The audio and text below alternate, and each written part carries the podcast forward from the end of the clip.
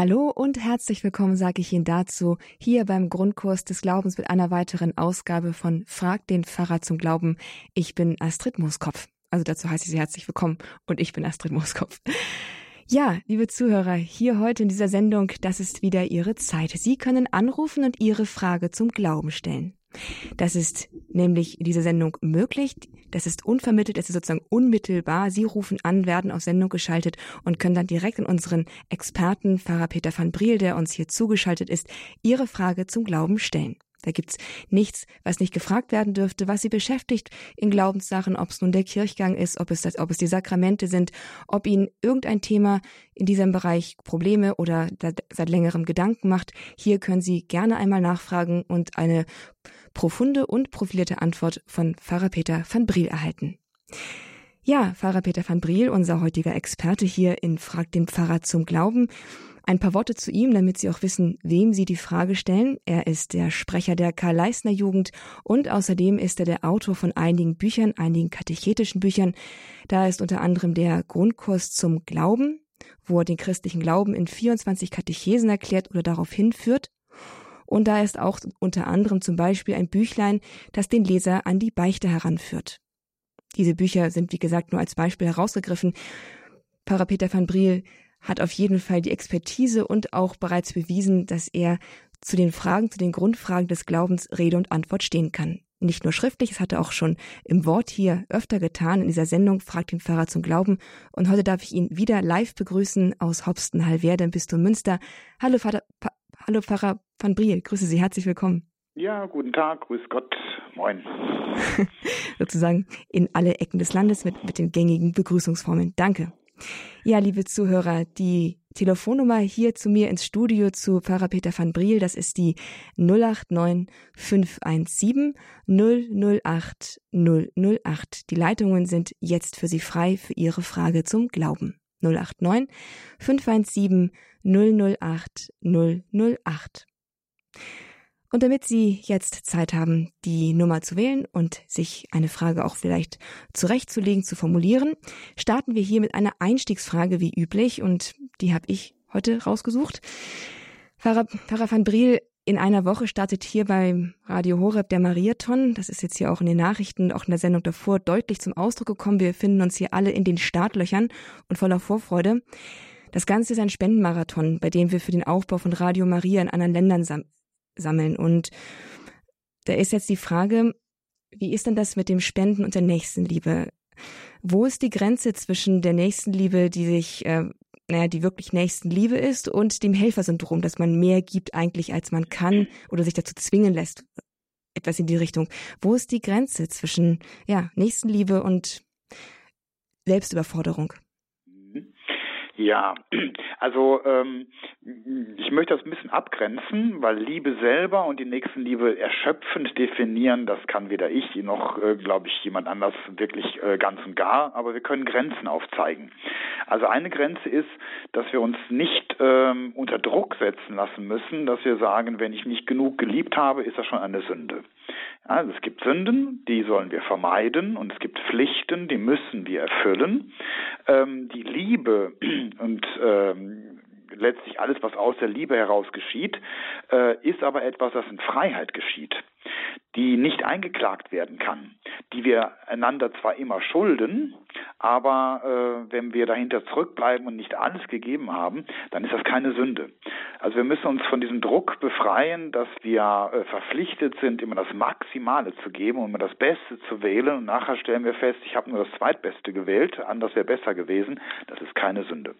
Pflichtverletzung ist was anderes, ähm, aber in der Art und Weise, wie wir füreinander da sind, sind wir relativ frei. Deswegen sollten wir uns da nicht unter Druck setzen lassen. Und sobald wir merken, äh, es ist ein Druck auf mir, der lastet, dass ich das Gefühl habe, ich muss jetzt irgendetwas äh, geben, weil ich ansonsten äh, mir selbst nicht genüge, anderen nicht genüge oder noch schlimmer Gott nicht genüge, äh, dann müssen wir gucken, dass wir dann einen Schritt zurücktreten und sagen, äh, ich muss die Liebe wieder entflammen. Die Liebe schuldet einander immer, äh, aber die Liebe bedeutet eben, dass äh, ich dem anderen gebe, ähm, weil äh, ich auch dem anderen etwas zu geben habe. Und wenn ich mich dabei selbst zerstöre, äh, ist das nicht, nicht wirklich eine echte Liebestat. Liebe heißt immer, dass ich dem anderen gebe und selbst dabei dann auch in der Größe wachse. Also ich sollte mich nicht äh, so verausgaben, dass ich ähm, mich aufgebe, Wobei das nicht bedeutet, dass ich nicht im Martyrium bereit bin, aber das ist dann ja auch etwas, wo ich sage, äh, da kommt der Glaube ins Spiel, dass es ein Leben nach diesem Leben noch gibt. Zu dem Spenden, das ist auch so eine Sache. Ähm, man kann, weil Spenden ist eigentlich eine relativ einfache Sache. Ich gebe Geld ab und fertig. Man kann sich ein bisschen freikaufen von den Verpflichtungen, dass ich mich wirklich dem Nächsten zuwende, dass ich äh, den Obdachlosen ein Lächeln schenke, dass ich für die Kranken da bin, dass ich zu den Nachbarn gehe, die meine Hilfe brauchen oder zu den Verwandten. Ähm, und dann sage ich, nö, komm hier, ich spende und dann ist das Altenheim bezahlt und dann brauche ich mich nicht mehr drum kümmern. Also man kann sich freikaufen von diesen Verpflichtungen. Deswegen sollte man immer gucken, dass man äh, sagt, äh, ich setze alles ein, was ich habe und von dem, was ich habe, äh, äh, gibt es viel mehr als nur meinen Besitz. Also ich kann meine Zeit einsetzen, ich kann äh, meine Liebe, meine Aufmerksamkeit, vor allem auch mein Gebet einsetzen für andere. Ähm, und mich nur freizukaufen ist die schlechteste Variante. Aber umgekehrt heißt das, wenn das Spenden doch im Grunde eigentlich eine einfache Sache ist, ähm, dass sich da auch schon zeigt, äh, ob ich denn wenigstens dazu bereit bin, denn ich soll mich ja tatsächlich einsetzen mit allem, was ich habe. Und ähm, als der Jüngling zu Jesus kam und sagte, ich habe alle Gebote erfüllt, was soll ich jetzt noch tun? Und Jesus sagte, verkauf, was du hast und folge mir nach, äh, da ging er traurig weg. Also äh, wenn er noch nicht mal das Einfache, nämlich dass er von dem abgibt, was er hat, vielleicht von dem, was er zu viel hat, das nicht schafft, ähm, dann muss man sich fragen, bin ich denn überhaupt bereit, was zu geben? Also, wenn ich habe und wenn ich zu viel habe oder mehr als ich brauche, ähm, dann bin ich ähm, auch äh, jetzt sagen wir spirituell verpflichtet äh, zu sagen, ich setze das auch ein. Es gibt ja diesen Spruch äh, Noblesse oblige, also Adel verpflichtet oder Besitz verpflichtet, Eigentum verpflichtet. Und wenn ich habe, und ich denke mal bei uns in unseren Breiten haben die meisten von uns mehr, als sie wirklich äh, brauchen, dann ist es ein äh, gutes Zeichen, äh, auch vom Geld zu geben und damit vor allem Dinge zu unterstützen, die ich nicht persönlich anstoßen kann, weil sie weit weg sind oder außerhalb meiner Fähigkeiten liegen. Sollte aber nicht erstens nicht zum Zwang werden und zweitens sollte es nicht dazu führen, dass ich mich damit freikaufe. Also auf jeden Fall ein Thema, wo sich eine eingehende Selbstprüfung lohnt. Danke, ja. Herr Pfarrer, für diese Erläuterungen. Sicherlich auch hilfreich mit Hinblick, mit Blick auf den Mariathon, der uns heute in einer Woche erwartet und hier losgeht. Ja, erste Anrufer sind hier durchgekommen. Und ich sage noch einmal die Nummer durch, damit auch Sie, liebe Zuhörer, hier Ihre Frage stellen können. Es ist die 089 517 008 008, die Telefonnummer, die Ihre Frage indirekt zum Glauben beantwortet. Denn diese Telefonnummer führt Sie hier ins Studio, dann auf Sendung und zu Pfarrer, Peter van Briel, der Ihnen Ihre Frage gerne beantwortet, hier persönlich. Unser erster Anrufer, der hat uns aus Bielefeld erreicht, Herr Jewanski. Grüße Sie, hallo. Guten Tag. Guten Tag, Herr Pfarrer. Ich ja, habe eine Frage und zwar ein Ordenspriester, der seine ewige Profess abgelegt hat mhm. und dann nach Jahren doch wieder seinen Orden verlässt was hat der für einen Status? Der ist ja seinem Orden in gewisser Weise untreu geworden. Und kann der als Weltpriester seinen Diözesanbischof dann weiter seinen priesterlichen Dienst ausüben? Ja, allerdings mit Erlaubnis des Vatikans. Also ewiger Profess äh, ist etwas, davon muss, äh, wenn es sich um einen normalen Orden, also einen äh, Benediktiner oder sonst wie Transpristen, es gibt ja auch Kongregationen, die wir manchmal Orden nennen, ähm, aber ansonsten ähm, müsste äh, von ewiger Profess äh, der Vatikan befreien. Das kann er, wenn gute Gründe vorliegen. Ähm, und wenn derjenige, der aus dem Orden austritt, aber weiterhin Priester bleiben möchte, ist es sogar eine gute Sache, wenn er dann in den Ordensdienst tritt. Besser als wenn er auch sein Priestertum aufgibt oder vielleicht was noch schlimmer wäre und auch vorkommt, äh, wenn er sogar, sogar seinen Glauben aufgibt. Deswegen ist das eigentlich äh, in Ordnung, wenn er diesen Weg geht und wenn er im Dienst des äh, Bischofs ist, dann wird normalerweise auch der Vatikan zugestimmt haben. Ah ja. Und hängt das irgendwie mit dem Zweiten Vatikanischen Konzil zusammen oder war das immer schon so? Ähm, ja, da fragen, also, dass man einfach übernommen wird, also so. das ist ja nicht so einfach. Also wenn äh, Rom die Erlaubnis gibt, vom ewigen Gelübde äh, zurückzutreten, dann kann jeder ihn übernehmen, dann kann er überall tätig werden und jeder Bischof kann ihn nehmen. Und das ist dann ja auch ein guter, äh, guter Dienst, wenn das der Bischof tut. So viel ich weiß, ist das keine Neuerung durch das Zweite Vatikanum. Ah ja, vielen Dank, Herr Pfarrer. Jo, bitteschön. Tschüss. Danke, Herr Jewanski, für Ihre Frage und eine Ermutigung damit auch nochmal alle anderen Hörer, sich hier zu melden unter der 089 517 008 008, wenn Sie eine Frage zum Glauben haben. Wir freuen uns hier über vielfältige Fragen aus allen Bereichen des Glaubens. Die bereichern nicht nur Sie selbst, die Antworten, sondern auch andere, die sich vielleicht nicht getraut haben, diese Frage zu stellen oder sie nicht so formulieren konnten. Also noch einmal die Telefonnummer 089 517 008 008. Ihre Frage zum Glauben kann auch ein Werk der Nächstenliebe also sein. Unsere nächste Hörerin hat uns erreicht aus Prien am Chiemsee. Es ist Frau Behringer. Hallo, Frau Behringer. Hallo zusammen. Ich habe eine Hallo. Frage und zwar äh, zum Thema Gebet um geistliche Berufe. Da war ja vor kurzem dieser Weltgebetstag um geistige Berufe und ich glaube, es ist heute noch so, dass jeder äh, Donnerstag vor dem Herz Jesu Freitag diesem Gebet gewidmet ist. Aber nun ähm, höre ich seit einiger Zeit von einer Bewegung, die aus Amerika kommt, die nennt sich Adoration for Vocation, also Anbetung für geistliche Berufe von einem David Craig oder Craig. Craig. Craig, ja. Und auch Radio Horeb hat da schon öfter äh, Sendungen dazu gehabt. Ähm, ich verstehe das nicht. Für mich ist Anbetung also etwas ganz Zweckfreies.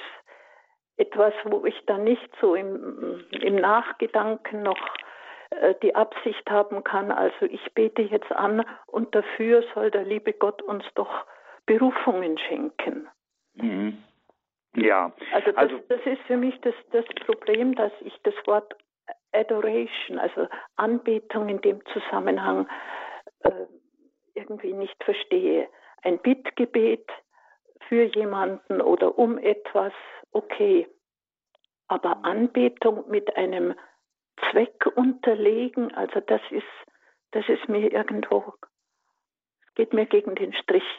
Ja, kann ich auch nachvollziehen. Und das äh, darf auch natürlich jetzt nicht so gesehen werden, dass ich jetzt äh, eigentlich keine Lust auf Anbetung habe, Anbetung vielleicht blöd finde, aber ich tue das jetzt nur für diesen Zweck. Ähm, das wäre wirklich falsch. Das gilt auch in jeder Beziehung, wenn man äh, in einer äh, Liebesbeziehung dem anderen nur deswegen einen Gefallen tut, weil man anschließend einen Wunsch hat, äh, dann ist das falsch. Dann ist das hinterhältig. Mhm. Äh, Und das gilt auch fürs Gebet. Wir sollen nie ins Gebet gehen und sagen, also ich tue das jetzt nicht für Gott, sondern nur für einen bestimmten Zweck, vielleicht sogar noch aus einem egoistischen Grund, weil ich äh, irgendeinen ähm, Wunsch für mich selber habe. Aber auf der anderen Seite, äh, wenn wir Gutes tun, ist das Gute, was wir tun, nie etwas, das nur auf diese eine Sache begrenzt ist. Wir heiligen uns selbst, wir heiligen äh, die, die auf uns schauen, wir heiligen den, für den wir jetzt gerade Gutes tun, wenn wir jemanden pflegen oder für jemanden beten. Ähm, und wenn wir äh, eine Anbetungszeit äh, ähm, bei Gott verbringen, dann können wir auch äh, gerne sagen, lieber Gott, und diese Anbetungszeit, die schenke ich dir und mach du damit, was du willst. Ne, Das äh, ist eigentlich noch das Schönere, dass man sagt, also ich schenke dich mir und äh, du darfst das verwenden, du darfst äh, das weiterleiten, du darfst die Gnade, die daraus da gewirkt ist, nicht nur mir, sondern vielleicht auch jemand anderem zuwenden. Und äh, in diesem Sinne äh, zu sagen, und wir äh, wollen jetzt in die Anbetung gehen, weil das viele tun und machen, der Aktivismus, das bringt sowieso nichts für die geistlichen Berufe, denn die kommen aus dem Inneren und die kann nur Gott wirken. Dass wir dann sagen, ich gehe jetzt in die Anbetung und die Zeit, die ich jetzt dort verbringe, die verbringe ich, weil ich Gott liebe. Aber äh, ich äh, verbinde damit nicht persönliche Anliegen. Ich verbinde damit nicht ein bestimmtes Anliegen, weil ich für jemanden äh, bete, sondern ich schenke sie Gott und Gott möge sie äh, dann doch für die Priester, äh, für den Priesternachwuchs, für die Berufung verwenden. Das ist allerdings nur so ein, so Gott möge das, ne? wir können Gott keine Vorschriften machen. Mhm. Also es ist doch Zweck, Anbetung ist zweckfrei, beziehungsweise ich, ich überlasse natürlich Gott dann was er damit macht.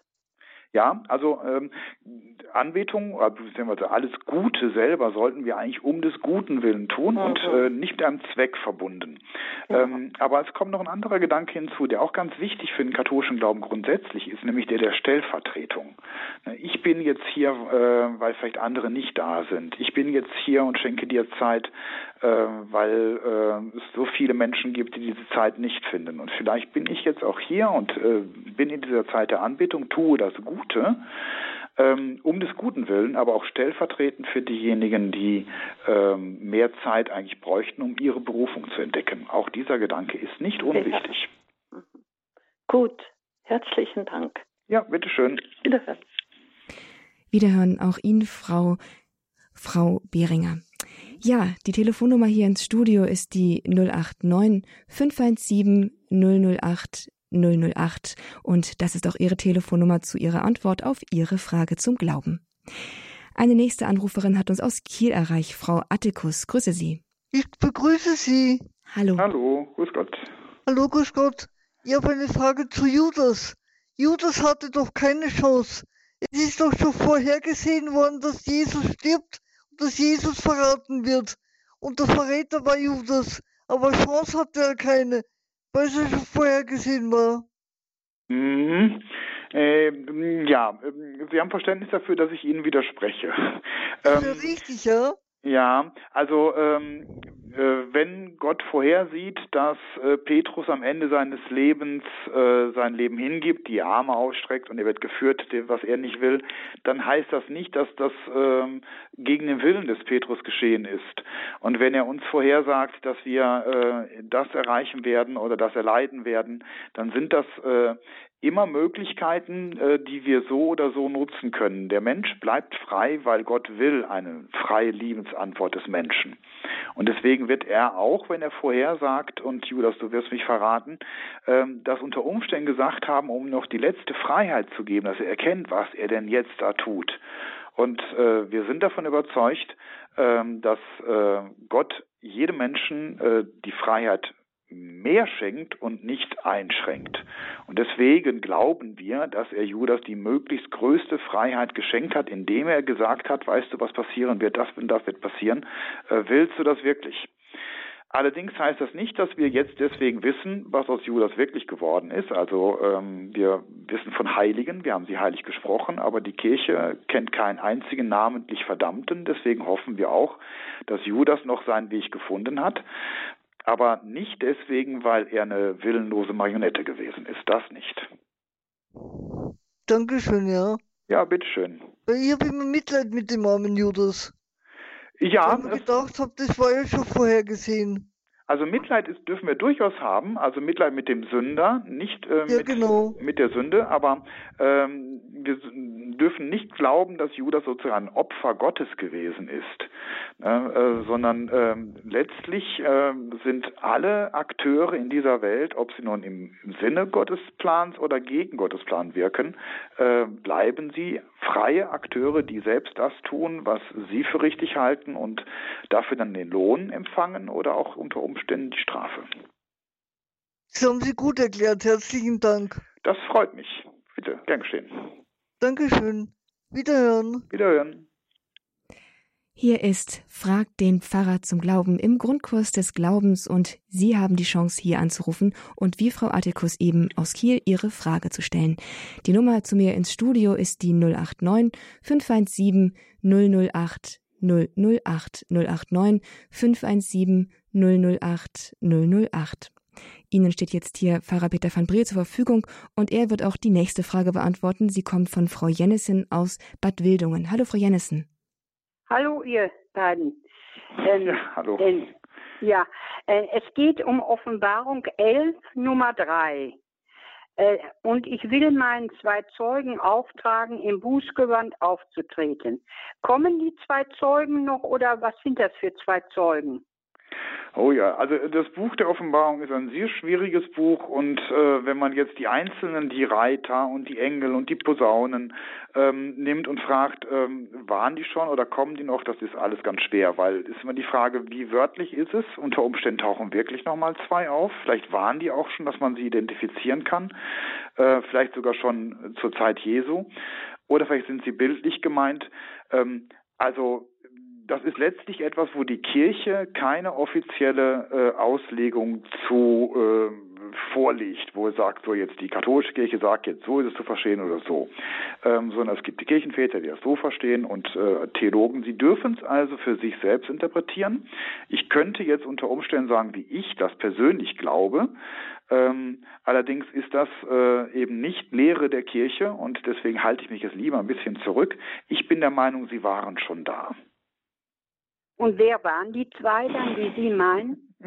Ja, also ähm, ich, ich denke mal, äh, dass äh, das aus der äh, von Johannes, äh, dem Evangelisten, geschrieben ist zu seiner damaligen Zeit und er hat geschrieben, was er gesehen hat. Was er gesehen hat, entweder im Geistlichen, äh, im, äh, in, in der Wirklichkeit, in dem, was geschehen ist, das könnten unter Umständen Petrus und Paulus gewesen sein, die eben äh, ganz ungehindert aufgetreten sind. Ähm, aber wie gesagt, ich will mich da jetzt nicht so weit aus dem Fenster lehnen, wenn jetzt gleich ein Hörer anruft und sagt, ja, aber das wären doch eigentlich zwei andere gewesen, lasse ich mich gerne belehren.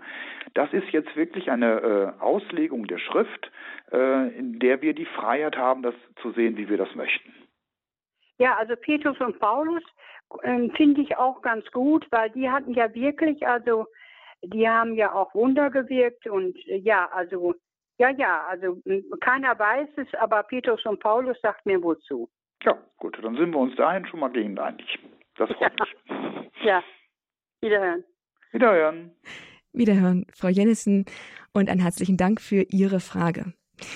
Ihre Frage, liebe Zuhörer, können Sie hier aus Sendung auch gerne stellen. Rufen Sie jetzt an, es ist Ihre Chance. Wir haben noch 40 Minuten Zeit hier beim Grundkurs des Glaubens in Frag den Pfarrer zum Glauben. Und wenn Sie das möchten, dann rufen Sie an unter der 089 517 008 008 089 517 008 008. Unsere nächste Hörerin ist Frau Brandl aus Wertach. Grüße Sie, hallo. Ja, hallo.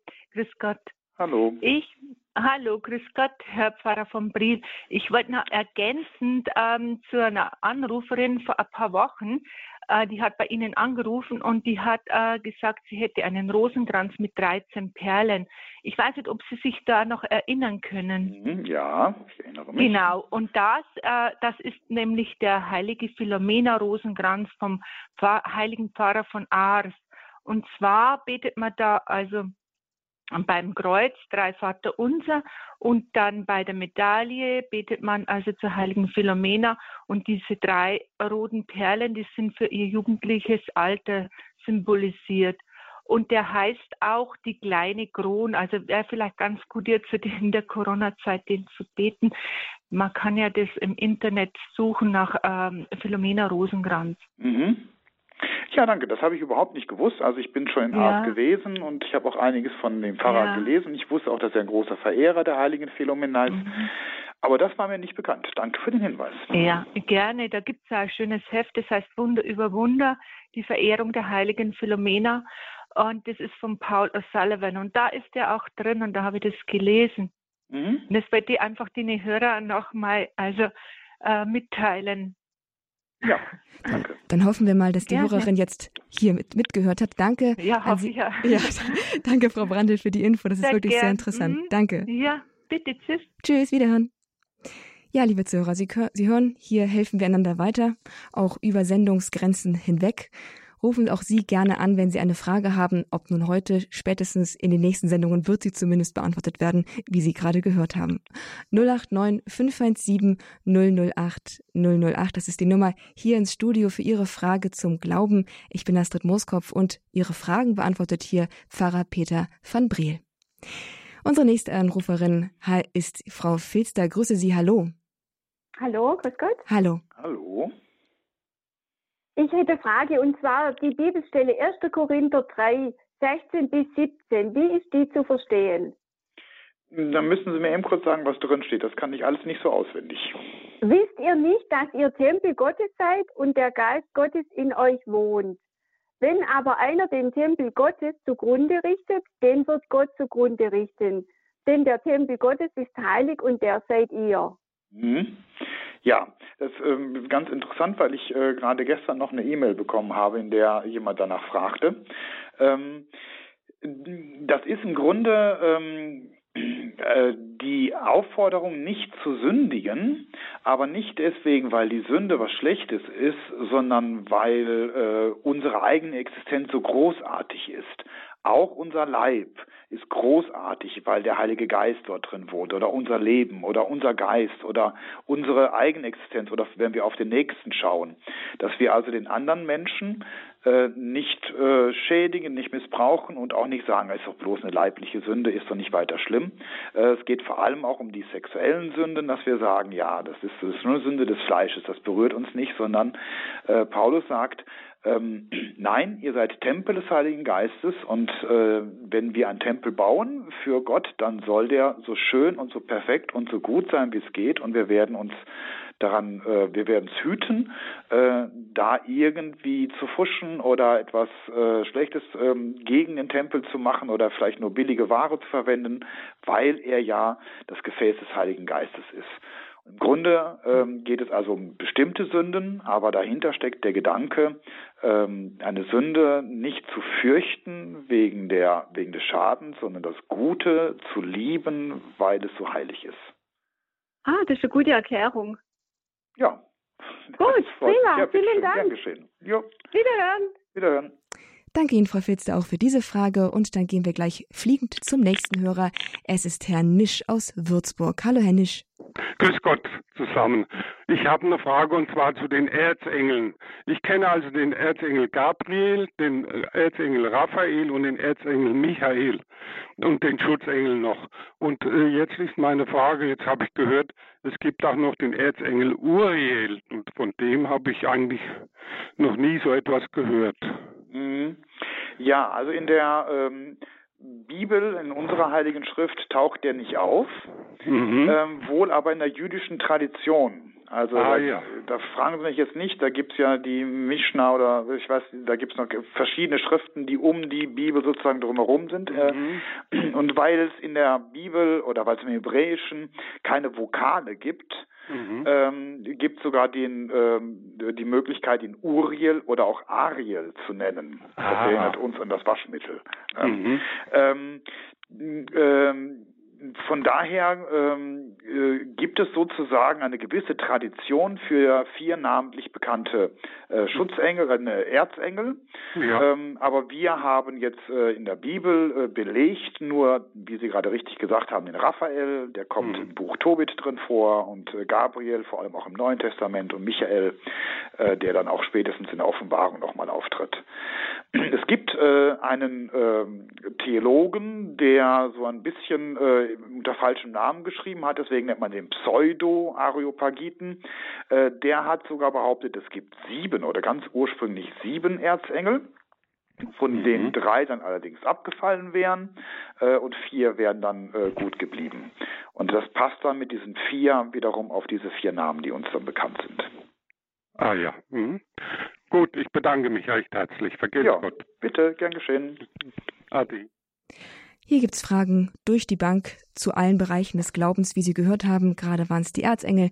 Aber Ihre Frage zum Glauben berührt vielleicht noch einen ganz anderen Bereich, der hier noch gar nicht angesprochen worden ist und der Sie bereits vielleicht schon länger beschäftigt. Rufen Sie also gerne an und stellen Sie diese Frage. Sie stellen sie sicherlich nicht nur für sich. Die Nummer ins Studio ist die 089 517 008 008 und Pfarrer Peter van Briel steht Ihnen hier zur Verfügung, um Ihre Frage zu beantworten. Diese Möglichkeit hat jetzt auch Frau Schmidt aus Speyer wahrgenommen. Hallo, Frau Speyer. Sie haben eine Frage? Grüß Gott, ja. Ich wollte zu der vorigen Frage wegen Adoration for Vocation, Anbetung und Berufung was sagen. Wir beten, wir wollen ja nichts für uns persönlich haben. Und Jesus hat mir selber aufgetragen. Die einzige Bitte, die er uns ans Herz gelegt hat, bitte den Herrn der Ernte, arbeite seine Weinberg zu senden. Und ich denke, das tun wir doch. Und wenn wir darum bitten, wir bitten nicht für uns persönlich, wir bitten, dass sein Reich erhalten bleibt, dass sein Reich weitergeht, dass, dass es sich vergrößert. Wir beten ja auch, dein Reich komme. Und ich denke, so darf man das nicht so eng sehen. Ich bete nicht, dass ich im Lotto gewinne oder dass mir das und das gelingt oder so, sondern ich bete, dass der Herr arbeitet in sein. Es geht mir um um sein Reich. Und ich glaube, da müssten wir auch ein bisschen Unterschied machen. Das wollte ich nur dazu ergänzen, zu der, dass sie die Angst hat. Ich, die haben so viel getan, der Adoration Vocation. Die haben wir angefangen und ist erstaunlich. Die haben nichts davon bezwingen, den Herrgott, sondern wir beten an. Anbeten heißt, ich stehe mich vor und ihn mal anbeten vor dem Allerheiligen Sakrament ist doch viel intensiver. Er ist groß und ich gebe ihm alles in die Hand, aber ich bitte ihn auch, die Bitte, die er uns ans Herz gelegt hat. Und die haben ja auch großen Erfolg gehabt. Die haben äh, äh, Monstranzen geweiht. Vom Papst Paul sind hingegangen, haben sie weihen lassen und haben dann angefangen, äh, die zu verteilen und haben dieses Gebet angefangen, diese Anbetung und haben sich wirklich schon Wunder erlebt, nach so viele Berufungen. Und ich würde mir so wünschen, dass das in Deutschland auch ein bisschen mehr geglaubt würde und praktiziert wäre. Das ist mein Anliegen, ja. Herzlichen mhm. Dank. Danke, Frau Schmidt, für diese Äußerung. Möchten Sie dazu was sagen, Herr Pfarrer? Ja, vielleicht. Ähm, also man, ich glaube, die beiden Anrufer äh, kann man äh, auch wunderbar versöhnen miteinander. Ähm, denn tatsächlich, ähm, Jesus hat gesagt, bittet dem Herrn der Ernte, dass er Arbeiter sendet. Und ähm, wir müssen aufpassen, dass wir nicht sagen, bittet, äh, damit Arbeiter entstehen. Weil das wäre so ein bisschen magisch und je mehr wir beten und je besser das Gebet ist, äh, umso mehr entstehen, sondern bittet den Herrn der Ernte, dass er Arbeiter sende. Also wir beten und beten eben an, geben unser Gebet an Gott und er sendet letztlich die Berufungen.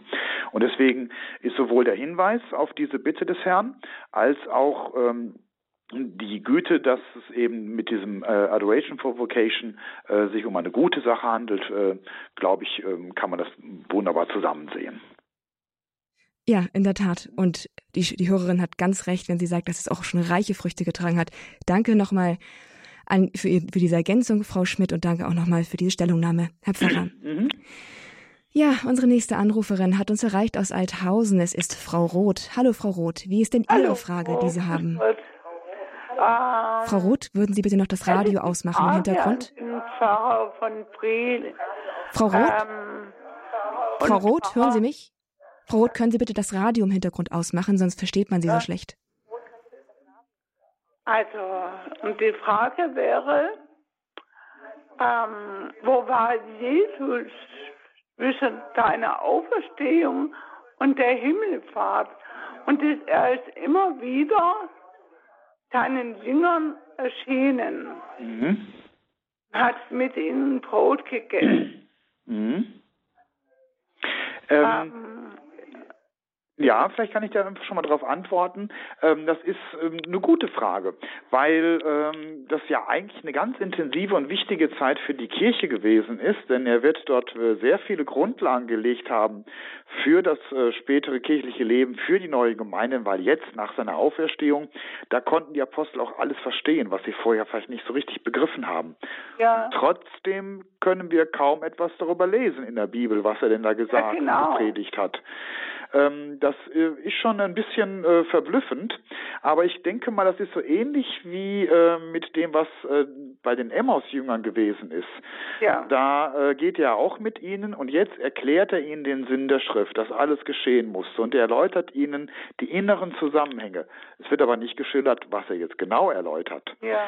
Ähm, ich vermute mal, oder es ist äh, meine feste Überzeugung, dass das das gewesen ist, was Jesus den Aposteln und denen, denen erschienen ist, auch den Jüngern, auch den Frauen, ähm, versucht hat zu erklären, den inneren äh, Zusammenhang des Glaubens, nicht die einzelnen Glaubenswahrheiten nochmal alle, sondern erklärt hat, darum geht es, so bin ich, so ist Gott und äh, so soll die Kirche sein. Und das kann man wahrscheinlich, schreibt ja Johannes auch am Ende seines Evangeliums, äh, wenn man das alles aufschreiben wollte, äh, könnte die Welt die Bücher nicht fassen, die dann geschrieben werden.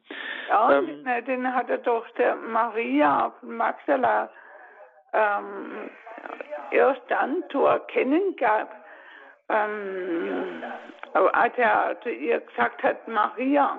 Mhm. Ja. Und dann hat sie doch äh, Rabuni. Hat und sie Meister hat gesagt, er ja. Mhm. gesagt, er, aber fasst mich nicht an, ich bin noch nicht zu meinem Vater. Mhm. Das ist aber jetzt eine zweite Frage. Also diese körperliche Nähe, die Maria von Magdala in dem Augenblick von Jesus äh, sich gewünscht hat, die äh, weist er noch zurück. Aber im Grunde ja gibt er auch eine Verheißung, äh, noch bin ich nicht hinaufgegangen. Aber äh, im Himmel, in der himmlischen Herrlichkeit, da werden wir uns in den Armen liegen. Und zwar nicht nur Maria Magdalena und Jesus, sondern wir alle untereinander, äh, weil wir eben auch mit leiblich mit verklärtem Leib, den Maria von Magdalena ja noch nicht gehabt hat, dann im Himmel sein werden.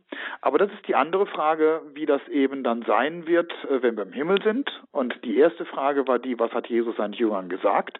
Um das auf den Punkt zu bringen, würde ich sagen, er hat ihnen die inneren Zusammenhänge des Glaubens nahegebracht, damit wir dann nicht äh, einen Satz von Wahrheiten haben, die wir jetzt anwenden, sondern dass wir vom Inneren begreifen, was eigentlich äh, die christliche Botschaft ist und damit gewappnet sind äh, für alles, was in den nächsten äh, Jahrtausenden auf die äh, Kirche zugekommen ist. Ah ja, okay.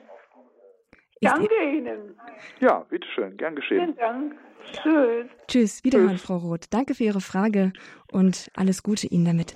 Ja, hier ist der Grundkurs des Glaubens mit Frag den Pfarrer zum Glauben, liebe Zuhörer. Sie können hier anrufen, wie Frau Roth es getan hat und Ihre Frage stellen und Sie sich auch im Zwiegespräch mit Pfarrer Peter van Briel, der uns live zugeschaltet ist aus dem Bistum Münster, beantworten lassen.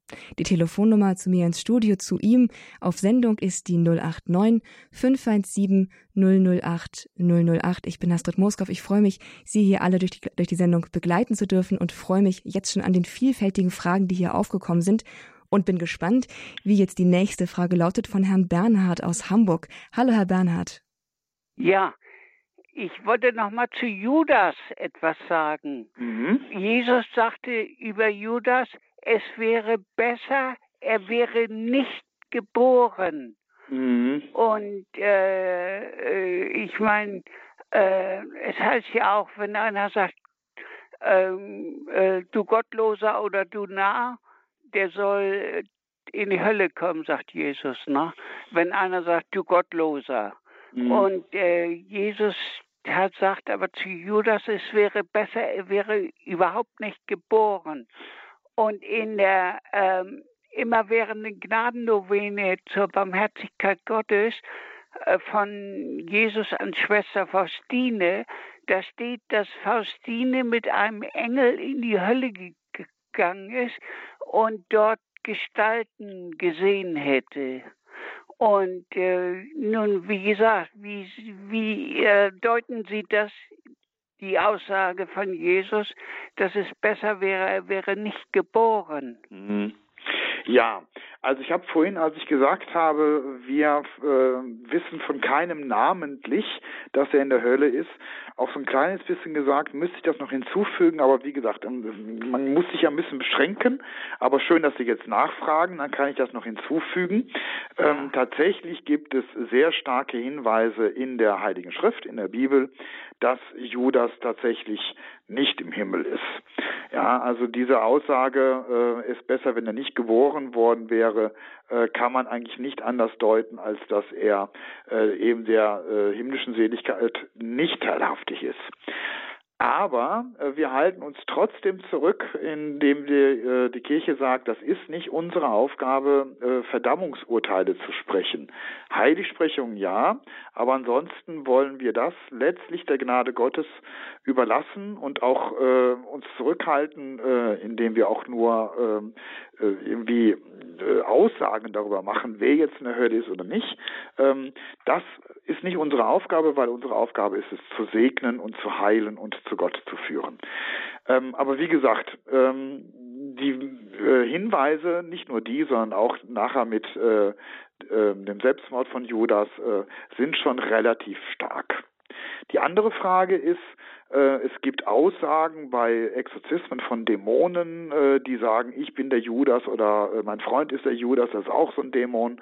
Ähm, die dürfen wir nicht für bare Münze nehmen. Ne? Das ist keine Offenbarungsquelle. Und auch Visionen von Heiligen sind Hinweise, aber sind keine dogmatischen Offenbarungsquellen, äh, wenn wir aus bestimmten Visionen etwas wissen, was ansonsten die Kirche aber nicht definiert hat. Das sind Privatoffenbarungen, keine öffentlichen. Das heißt, man kann das für sich selber glauben, Ähm, aber die Kirche wird daraus nie die Erkenntnis äh, gewinnen und sagen, so gut, jetzt können wir jetzt ein Dogma erlassen, weil es in der oder der Vision von einem Heiligen gesehen worden ist. Das wird nicht geschehen. Und ich würde auch sagen, beschäftigen wir uns jetzt nicht zu viel äh, mit der Frage, wer verdammt ist, sondern bemühen wir uns darum zu retten, was zu retten ist. Ja, recht herzlichen Dank, Herr. Ja, bitte, Und gern geschehen. Alles Gute. Danke auch Ihnen, Herr Bernhard, für Ihre Frage an Pfarrer Peter van Briel hier im Grundkurs des Glaubens bei Fragt den Pfarrer zum Glauben. Und hier ist auch der Platz für Ihre Frage, liebe Zuhörer, die sich vielleicht noch nicht getraut haben anzurufen. Die Nummer zu mir ins Studio, es ist noch etwas Zeit, ist die 089 517 008 008. Jetzt ist verbunden mit uns Frau Gerussi aus Südburg und grüße Sie. Hallo. Ja, hallo, guten Tag. Hallo. Ja, guten Tag.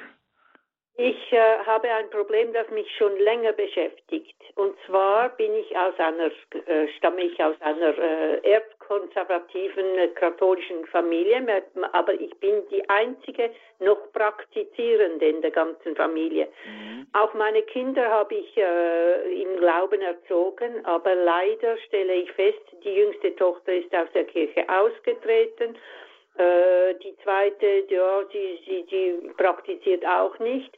Und meine älteste Tochter, wenn ich sie darauf anspreche, so erwidert sie mir sehr oft, Mama, ich bin täglich im Zwiegespräch mit Gott. Aber dazu brauche ich keine Kirche, weil ich denke, die Urkirche, die war nicht, wie wir heute die Kirche haben. Alles, was wir heute feiern und, und zelebrieren, ist von von Menschen gemacht. Das war nicht Gottes Wille. Und deshalb kann ich mich nicht zur Kirche bekennen, aber ich bin jeden Tag in Zwiesprach mit Gott. Ich frage ihn, wenn ich nicht weiter weiß. Ich frage ihn um Rat. Ich danke ihm jeden Tag für alles Gute, was, ich, was mir gelingt, was ich erfahre. Was antworte ich auf so sowas? Ich bin da arg verlegen. Mhm. Also als erstes äh, würde ich an Ihrer Stelle Ihrer ältesten Tochter sagen, Gott sei Dank, du betest. Ja, also dass sie nicht sofort sagen, ja, das ist noch nicht der richtige Glaube, wie ich ihn mir vorstelle und das und das fehlt und zwar aus den Gründen, sondern erstmal sollen wir uns über das freuen, was noch vorhanden ist und äh, ich bin fest davon überzeugt, wenn noch ein bisschen was Gutes vorhanden ist, ist es wie das Samenkorn, das dann einfach auch eine Zeit braucht, um sich zu entfalten. Weil äh, ich habe vorhin auf eine Frage geantwortet, dass Jesus von den inneren Zusammenhängen des Glaubens gesprochen hat und wer irgendwann einmal versteht, wie das wirklich innerlich zusammenhängt, der kommt alleine zu der Fülle des Glaubens. Den muss man nicht von außen noch äh, irgendwie treiben. Aber wenn Fragen vorhanden sind oder wenn Sie selbst sich das fragen, ähm, was ist eigentlich jetzt der Mehrwert der Kirche gegenüber jemandem, der einen persönlichen Glauben, eine persönliche Gottesbeziehung hat und sie auch pflegt? Und der Mehrwert der Kirche ist das Sakramentale. Also jemand, der mit Gott in Zwiesprache ist und mit ihm redet, der braucht vielleicht irgendwann mal wirklich eine sakramentale Lossprechung, also eine Lossprechung, wo er sagt, jetzt bin ich mir sicher, dass die Schuld mir von Gott vergeben ist. Ich rede mir das nicht nur ein, ich wünsche mir das nicht nur und interpretiere das in mein persönliches Gebet hinein, sondern jemand muss mir jetzt sagen, im Auftrag Gottes, die Schuld ist dir vergeben. Oder einen Segen, dass ich das spüre, dass mir jemand die Hände auflegt. Oder eben das äh, schönste Sakrament ist ja letztlich das der Eucharistie, wo ich sage, ähm, ich bin nicht nur geistig mit Jesus verbunden, sondern ich werde auch leiblich mit ihm eins in der Kommunion. Ich nehme ihn mir auf und ich weiß, jetzt ist er auch in mir und jetzt wirkt er auch, selbst wenn ich nicht an ihn denke. Also äh, wenn noch etwas an diesem immerhin durchaus bemerkenswerten persönlichen äh, Glauben fehlt, äh, weshalb wir sagen, die Kirche ist schon gut, ne, es lohnt sich auch dahin zu gehen, dann sind es die Sakramente, das Sakramentale und damit das, die definitive Zusage Gottes, äh, ich bin auf diese Art und Weise jetzt bei dir in der Beichte, in der äh, äh, Kommunion oder im Segen äh, oder die verschiedenen anderen Elemente der Kirche. Okay, danke vielmals. Ja, bitte. Schönen Tag noch.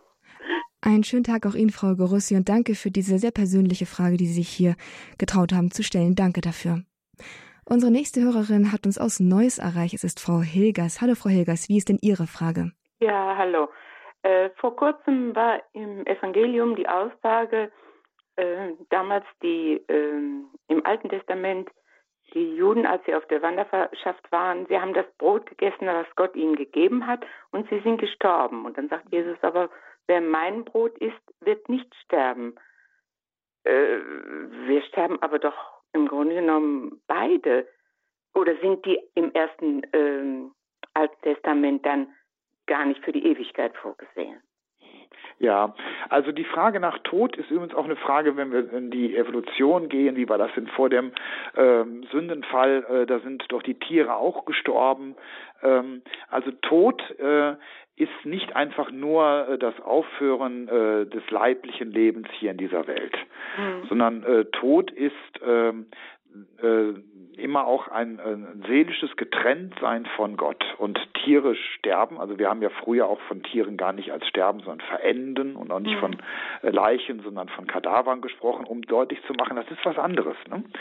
Und ähm, in diesem Sinne ist dann das, was Jesus sagt, ähm, die Betonung, dass es nicht um das leibliche Leben geht. Er sagt ja auch voraus, dass äh, ihr auch sterben werdet und man wird euch töten und selbst denen, die äh, äh, ihm nachfolgen und auf seiner Seite stehen. Also er spricht schon vom äh, Leid und vom Sterben in dieser Welt. Ähm, aber dieses ewige Leben, das ist äh, ein geistliches Leben. Und die im Alten Testament hatten noch nicht diese Verbindung zu Gott, weil Jesus Christus noch nicht die Trennung zwischen äh, oder den Himmel noch nicht eröffnet hatte mit seinem Opfer. Und ähm, wenn wir uns jetzt mal äh, im Jenseits vorstellen, ähm, da gibt es ja den Gedanken, dass sie sozusagen in einem Vorhimmel, früher sagte man auch Vorhölle, ich finde aber den Begriff Vorhimmel schöner, äh, noch auf die Erlösung Jesu warteten, weil sie selbst sich noch nicht in äh, das Antlitz Gottes trauten. Ähm, das heißt, sie sind in der Gottesferne geblieben, also in dem geistigen Tod, den letztlich Adam und Eva äh, verursacht haben, während mit der Kommunion wird uns die Erlösung, die Jesus am Kreuz gewirkt hat, äh, der Tempel, äh, wo der Vorhang zerrissen ist und jetzt ist der Zugang zu Gott frei, ähm, das wird uns zugesagt und das nehmen wir an, indem wir das himmlische Brot, also das eucharistische Brot zu uns nehmen. Also werden dann auch die aus dem Alten Testament mit erlöst. Ja, wir glauben, dass das schon bereits geschehen ist. Ja, ja das äh, hat mich diesmal so berührt, da denke ich, hm, komische Aussage. Also. Ja, also es gibt ja im äh, Glaubensbekenntnis noch die Aussage, kreuzig gestorben, begraben, hinabgefahren in das Reich des ja, Todes. Mhm. Ähm, damit verbunden ist also, das hieß früher auch mal die Höllenfahrt Christi, aber wir verbinden mit Hölle immer sofort was ganz Schlimmes. Also im Grunde ist das eigentlich, äh, dass Jesus in äh, das Reich des Todes gegangen ist, um all die mhm. Gerechten des Alten Testamentes hinaufzuführen im Triumph. Mhm. Okay. Und seitdem, also noch vor seiner Auferstehung, sind, äh, sind diese Grenzen überwunden und alle, die äh, diesen geistlichen Tod noch ähm, erlebt haben, weil sie noch nicht das himmlische Brot der Erlösung Jesu Christi zu sich genommen haben, sind jetzt auch schon in de, äh, der Herrlichkeit bei ihm, zwar noch nicht leibhaft auferstanden, aber sie haben, äh, also wir haben ihnen nichts voraus und sie haben uns nichts voraus. Das finde ich nett, dass Sie mir das jetzt so erklärt haben. Ich habe es zwar auch so geglaubt, aber äh, nochmal die Aussage, dass das tatsächlich so ist. Ja. Ich danke Ihnen recht schön. Ja, bitte, ja. gerne. Tschüss. Ciao. Eine weitere Frage hier im Grundkurs des Glaubens bei Frag den Pfarrer zum Glauben von Frau Hilgers aus Neuss. Danke dafür und auch danke für all die Fragen, die schon zuvor gestellt worden sind. Es ist wirklich heute eine bunte Mischung. Und was jetzt kommt, das hören wir von Frau Schucher aus Rosenheim. Frau Schucher, wie ist denn Ihre Frage? Ja, grüß Gott. Ich habe die Frage und zwar, warum ist jetzt, also zwischen Ostern und Pfingsten, so sehr Maria im Vordergrund. Also die Jünger haben doch da nach Ostern gebetet um den Heiligen Geist. Mhm. Und bei uns ist da gar nichts. Also es geht nur immer um Maria, um Maiandachten und so weiter.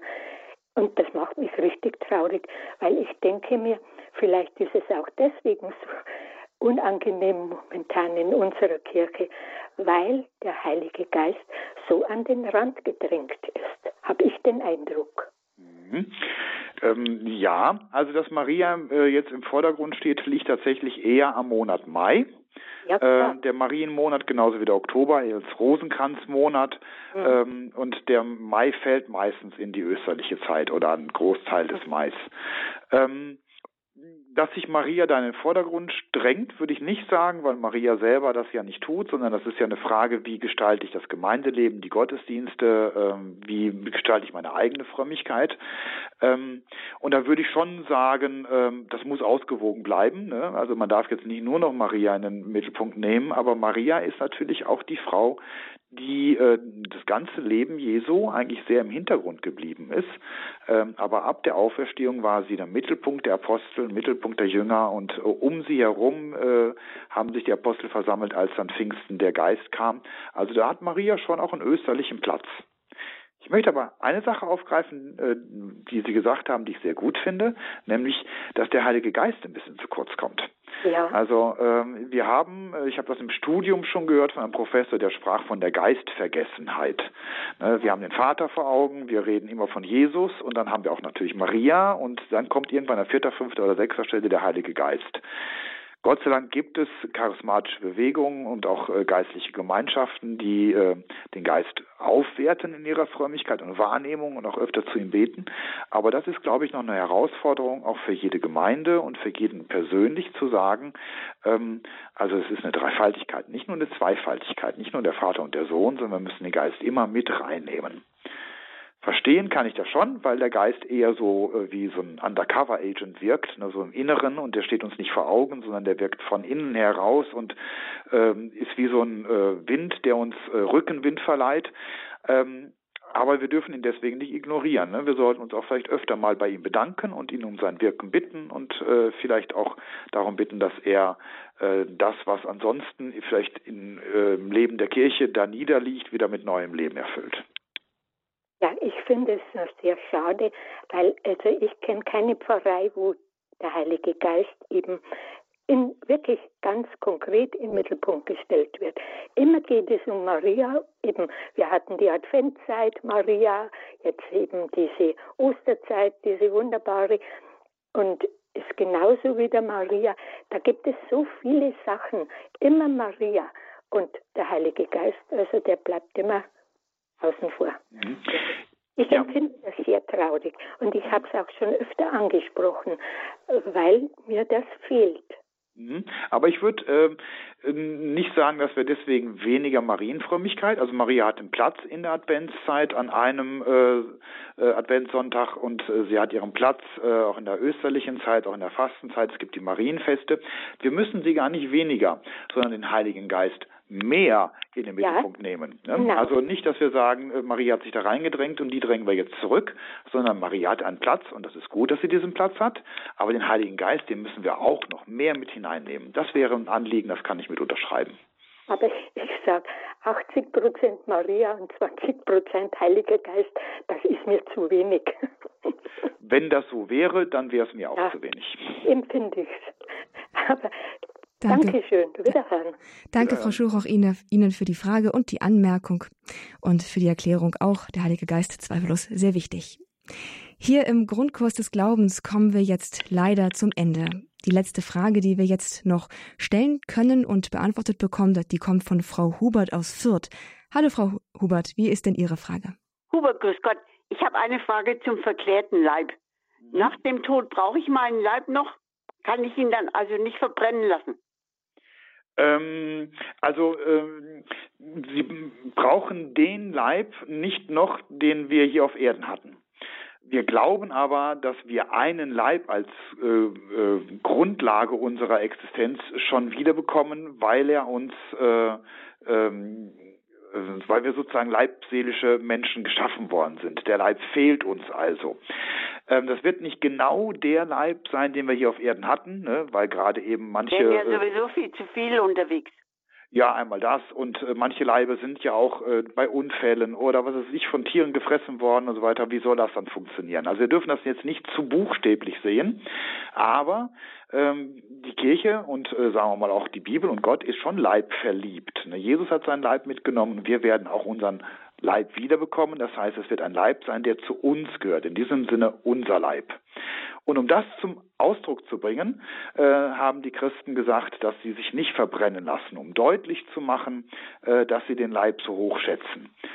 Ähm, das ist also ein Zeichen und wer dann äh, nicht an die Auferstehung geglaubt hat, der hat dann manchmal aus Trotz gegen den christlichen Glauben sich verbrennen lassen. Aber Menschen, die sich äh, verbrennen lassen, nicht aus Zeichen gegen den Glauben, sondern aus praktischen Gründen, vielleicht auch aus Kostengründen, ähm, da ist jetzt schon seit einiger Zeit von der Kirche gesagt worden, äh, die, äh, die dürfen das auch. Das Dankeschön. ist jetzt nicht etwas, was äh, wie früher mal verboten war. Dankeschön. Bitte. Das wollte ich wissen. Bitte hören. Hm? Danke für diese letzte Frage an Frau Hubert nach Fürth und noch einmal ein ganz herzliches Dankeschön an Sie, liebe Zuhörer, die Sie sich hier alle so zahlreich eingebracht haben und Ihre Frage in persönlicher Weise gestellt haben. Danke. Und auch Ihnen, Herr Pfarrer Peter van Briel, herzlichen Dank für die umfassenden, profunden und interessanten Antworten, die Sie uns hier gegeben haben. Hm, bitte, gern geschehen. Sie haben das zwischendurch auch ein paar Mal erwähnt. Also heute war es wirklich sehr bunt, ne? quer durch alle Bereiche. Ähm, das hat mir gut gefallen. Vielen Dank an die Hörer. Ja, das nehmen wir auch gerne als Empfehlung fürs nächste mit, nicht wahr, liebe Hörer? Herr Pfarrer, würden Sie uns jetzt zum Abschluss der Sendung noch den Segen spenden, um alles zu segnen, was gesagt worden ist und alle weiterführenden Gedanken, die daraus hervorgehen? Ja, das tue ich gerne. In äh, Ihren Anliegen, äh, dem Anliegen des Radios, wo jetzt auch der Mariathon äh, mit äh, ansteht, aber auch in den ganz persönlichen Anliegen aller Hörer und Hörerinnen, die äh, vielleicht auch zwischendurch jetzt gar nicht gemeldet haben, aber die da nicht dabei gewesen sind. In diesem Anliegen möchte ich Ihnen gerne den Segen geben. Der Herr sei mit euch. Und mit deinem Geiste. Auf die Fürsprache der seligsten Jungfrau Maria, unserer guten Mutter im Himmel die Fürsprache aller Engel und Heiligen und unserer Schutzengel, unserer Namenspatrone. Segne bewahre euch der allmächtige und euch liebende Gott, der Vater, der Sohn und der Heilige Geist. Amen. Gelobt sei Jesus Christus. In Ewigkeit. Amen. Und damit ein abschließender Gruß einmal nach Hopstenhallwerde zu Pfarrer Peter van Briel, unseren heutigen Experten in Frag den Pfarrer zum Glauben und an Sie, liebe Zuhörer, die Sie uns zahlreich verbunden waren über das Radiogerät. Alles Gute wünsche ich Ihnen. Ich freue mich, wenn Sie auch nächste Woche wieder einschalten. Dann ist Mariathonszeit. Da müssen Sie auf jeden Fall dabei sein. Bis dahin und auch zwischendurch wieder mal können wir, hören wir uns sicherlich auch noch einmal. Alles Gute Ihnen für heute. Hier erwartet Sie gleich meine Kollegin Claudia Kiesel zum Rosenkranzgebet.